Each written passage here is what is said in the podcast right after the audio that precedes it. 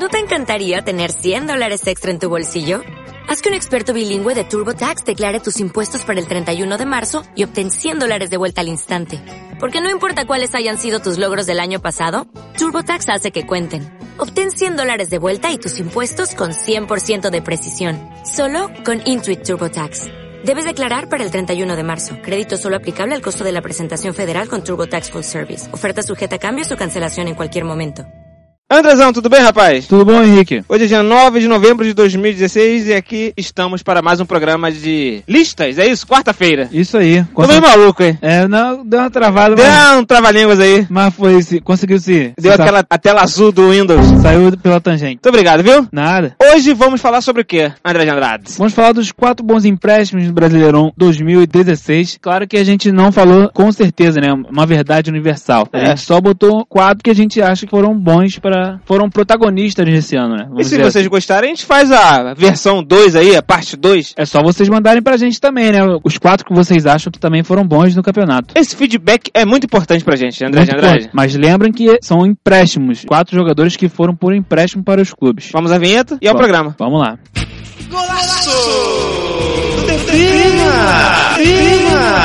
Fala galera que gosta da gente, sejam todos muito bem-vindos ao Deprima edição de quarta-feira, dia que a gente faz o nosso famoso programa de listas. E hoje, como André de Andrade adiantou lá na abertura, vamos trazer os quatro melhores empréstimos do BR16. Na verdade, são quatro melhores que a gente acha. Podem ter aí outros melhores, só você deixar aí nos comentários quais empréstimos melhores do que esse, certo? Certíssimo. Certo, Diego? Certo. Ah, tá! Um programa de rádio, você balança a cabeça. Vamos parar de enrolação e começar o programa? Vamos lá.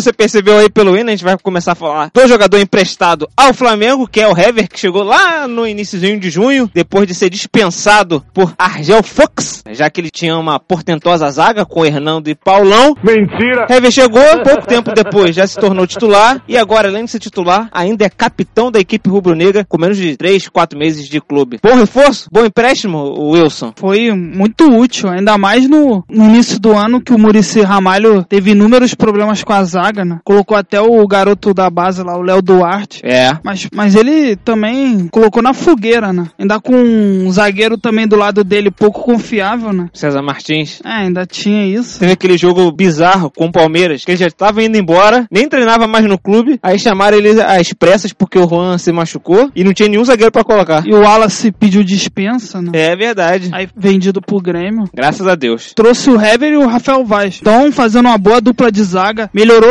drasticamente, ainda, ainda mais porque ele é um cara experiente. Já jogou na seleção brasileira. Porra, ídolo do Atlético Mineiro foi. Campeão da Libertadores? É, bem recebido aí recentemente lá no, no Mineirão. Um cara que chefia ali muito bem o sistema defensivo, sabe orientar os zagueiros. Não só os zagueiros, mas os laterais. Tem o Muralha também que orienta bem. Então, isso acho que foi um acerto do Rodrigo Caetano ali, de quem contratou. né? A vinda do Hever melhorou muito o setor defensivo do Flamengo, principalmente a bola aérea, que o ano passado era uma tristeza para os rubro-negros, né, André de Andrade? Com certeza, ainda mais quando na época do Cristóvão, né? O Flamengo tomava toda hora gol de, de bola aérea, até de ataques com uma estatura menor do que a defesa do Flamengo. Com a, com a vinda do Hever, isso melhorou bastante. O Flamengo ainda toma alguns gols bobos, mas de bola aérea dificilmente ainda toma. E o Hever também é uma bola muito, uma ameaça muito boa ofensivamente, né? A gente viu no gol do Corinthians a primeira bola desviada, no gol do Guerreiro, né? Que o Ilharão cabeceou, volta pegou e o Guerreiro fez o gol. Quem desviou aquela bola pra chegar Ilharão foi o Hever. O Hever deu a primeira aquela casquinha de, no primeiro pau e é um jogador muito importante, porque é um jogador que sabe ser capitão, tem a voz de capitão, tem o jeito de capitão. É, você sabe, você vê que todo mundo escuta o que ele tem a dizer, bota aquela braçadeira no braço com muito crédito, que foi capitão também do Atlético Mineiro na campanha da Libertadores, que o Atlético foi o vencedor. Foi uma boa contratação, mesmo por empréstimo da equipe do Flamengo. Pra te encerrar, o Inter se arrependeu de ter emprestado? Sim ou não, Wilson? Seria útil pra caramba, mano. Se arrependeu, André? Só você olhar a zaga titular do Inter. Que isso, hein? Boa Alan resposta. Costa, Porra. Paulão e Hernando Revelso. Isso é ridículo. Falei que nem Boris agora. É verdade. Tomou gol do Léo Moura de cabeça, hein, essa zaga do Internacional. Ele se abaixou ainda, nem pulou. Vamos ao nosso segundo jogador?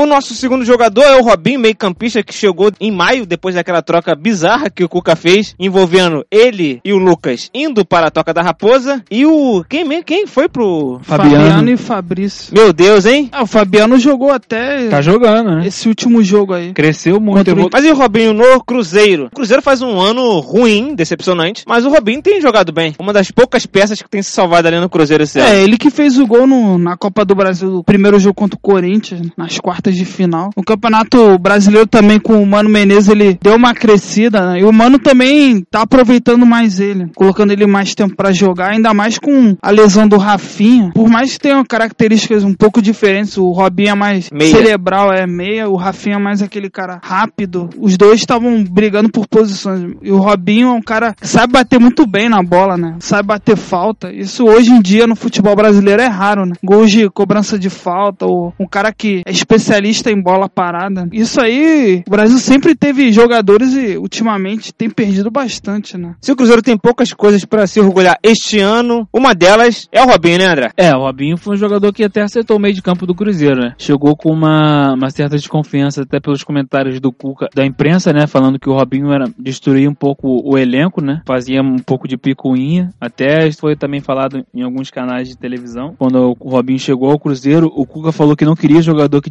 destruísse elenco. E o Robinho era um desses. Era um meio que da panela, né? Ele e o Lucas faziam as panelas do, do Palmeiras. E o Cuca tirou os dois do, do clube, viu que deu certo, né? O Palmeiras está prestes a ser campeão brasileiro. E o Robinho no Cruzeiro, acho repensou um pouco o futebol dele, viu que não era uma unanimidade no meio futebolístico até no cenário nacional. E foi devagarinho, galgando aos poucos. Mano Menezes também deu uma função muito importante que ele gosta, né? Que jogar de meio, mas pelo lado direito. É um jogador que mais cadencia o jogo. Tá sendo muito importante pro Cruzeiro, porque no Cruzeiro a bola tem que passar pelo pé dele, né? E do Arrascaeta para poder levar perigo à equipe adversária. Vamos ao nosso terceiro jogador.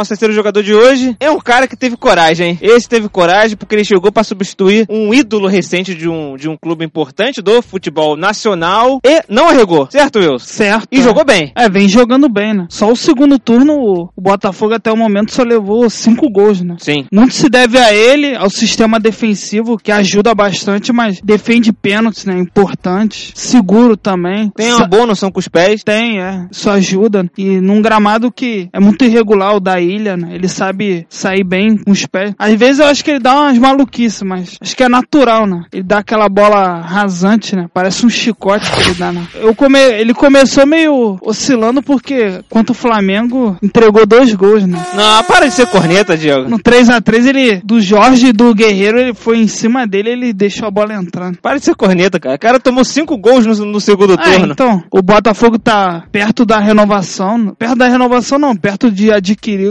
definitivo, né? Deve comprar ou ceder alguns jogadores pro Aldato, pro Paulista. Aí o, o Cidão deve ficar por mais dois anos, né? Porque também muito se especula que o Jefferson deva sair, né? É? ano que vem. Pra onde? Ah, o São Paulo, o Grêmio também, o Groi, o presidente do Grêmio não gosta do Groi. E o Groi também não gosta da diretoria. E o Sidão, absoluto no gol, né? Um dos destaques desse, dessa arrancada do Botafogo, né? E merece todo o nosso destaque aí no programa. Sidão tá jogando bem, né, André André? Muito, né? Como você falou, tomou cinco gols só no segundo turno. É um goleiro que para mim começou até um pouco acima do peso. Ele viu o Sidão meio fora de forma quando ele tomou a posição de goleiro titular do Botafogo, mas com o tempo foi meio que desinchando, foi perdendo peso e hoje se mostra um jogador muito importante no, no Botafogo. Para mim, é o melhor goleiro do campeonato. Na minha opinião, o melhor goleiro do campeonato. E o Sidão para mim era um goleiro um dos mais seguros nesse, ainda mais nesse segundo turno, fez uma baita temporada nessa metade do pro fim do ano, que o Botafogo acerta muito em adquiri-lo. Vambora ao nosso quarto e último.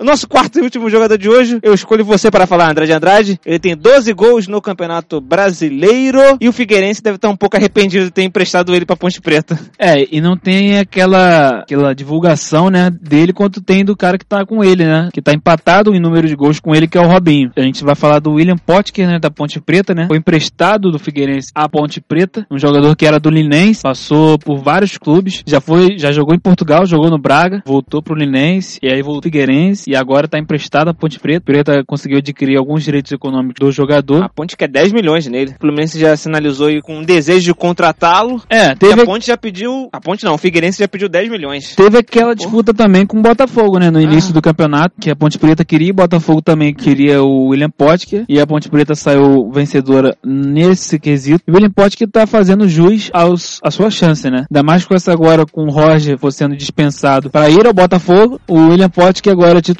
a gente pode dizer assim, titular absoluto, né? Concorrência Ainda mais era só do Roger ali com dentro. o número de gols que ele tem hoje, empatados com o Robinho, mas que ninguém veicula isso e a gente está fazendo isso aqui hoje no programa. O jogador tem 12 gols no Campeonato Brasileiro, num clube de menor expressão. É, a gente pode ver que Nem sempre como titular. nem sempre Ah, como titular, Muitas como- vezes vindo do banco. vindo do banco e faz uma ótima temporada também o William Potts. Acho que ano que vem não estará na Ponte Preta, muito menos no Figueirense, será comprado por alguma potência nacional. E você pode ver que dentro dos jogadores que tem de 11 gols pra cima, ele é o único do que está em um clube com menor expressão. A gente tem o Fred, a gente tem o Robinho, a gente tem o Sassá, a gente tem o Gabriel Jesus, o William Potker e tem o Diego Souza, que é do esporte. Faz jus ao, a chance que está tendo, como eu disse, que é um jogador que promete bastante, até por ser novo, tem 22 anos. O problema dele é que tem, parece, aparenta, né? Que ele é meio gordinho, né? Forte. A Você gente- quis falar que ele era consudinho, mas de uma maneira É, sutil. agora que ele vai ser titular, isso aí perde rapidinho, né? Jogando. A gente tendo espera que sequência. O Eduardo Batista, ele reveza muito o time, né? Ali na frente, principalmente, tem o Wellington Paulista, tinha o Roger, tinha, tem o Cleison também. Potka já jogou de O segundo Rainer atacante, também. já jogou de centroavante ali no, na Ponte Preta. Sim. Tem vários jogadores, até o Rainer, que não faz gol, deixar o Potker no banco é sacanagem, né? O Rainer é 10 do- da Ponte Preta, É, né? tem o Triste. Thiago Galhardo também ali no meio de campo. Triste. Por isso que ele sobressai, né? No último jogo ele fez o gol de pênalti. Porra, bateu muito bem, deslocando o Vanderlei. Vai, eu também concordo com o André. Dificilmente vai ficar no Figueirense. Vambora? Vamos lá. Vamos lá, rapazes? Muito obrigado, viu, Diego Wilson? Valeu. Valeu? Muito obrigado, André de Andrade. Você tá longe, não, né? Valeu, Dá, um dá, pouco- valeu. Dá, sim, rapaz. Muito obrigado a vocês que curtiram o nosso programa. E se vocês não concordam, fala assim, pô, esqueceu de estar o jogador, pô, não falou do Vitinho, do Diogo Barbosa. Lembra mais alguém aí, Diego? Do Neilton. Você pode mandar comentários para o nosso Instagram, nosso Facebook, lá no podcast Adix também, no iTunes, escrevendo lá quem faltou no programa de hoje. Certo? Certíssimo. Vambora? Vambora. Senhores, até amanhã com Futebol Internacional.